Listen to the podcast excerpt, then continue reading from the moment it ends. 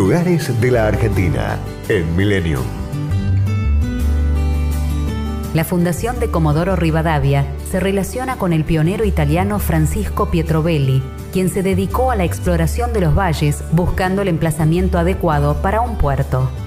El 23 de febrero de 1901, un decreto presidencial formalizó la fundación de la ciudad y su nombre fue homenaje al marino que efectuó sondeos en el Golfo San Jorge, el comodoro Martín Rivadavia, nieto de Bernardino Rivadavia.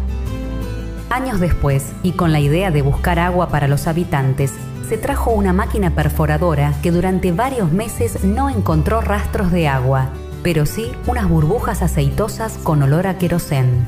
Acababa de descubrirse la existencia de un yacimiento petrolífero.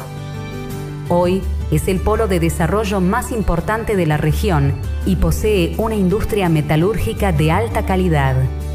El Cerro Chenque flanquea la entrada al casco céntrico, ofreciendo una magnífica vista desde su mirador. Protegido por acantilados de más de 50 metros, el perfil costero alterna playas de arena fina y de canto rodado y pueden disfrutarse durante los meses de verano.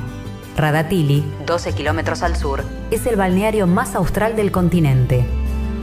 En la ciudad se encuentra el monumento al carrero patagónico, que rinde homenaje a quienes trasladaban mercaderías con carretas tiradas por bueyes. También la Catedral San Juan Bosco, la primera en el mundo dedicada a este santo, que consagró su vida a los jóvenes.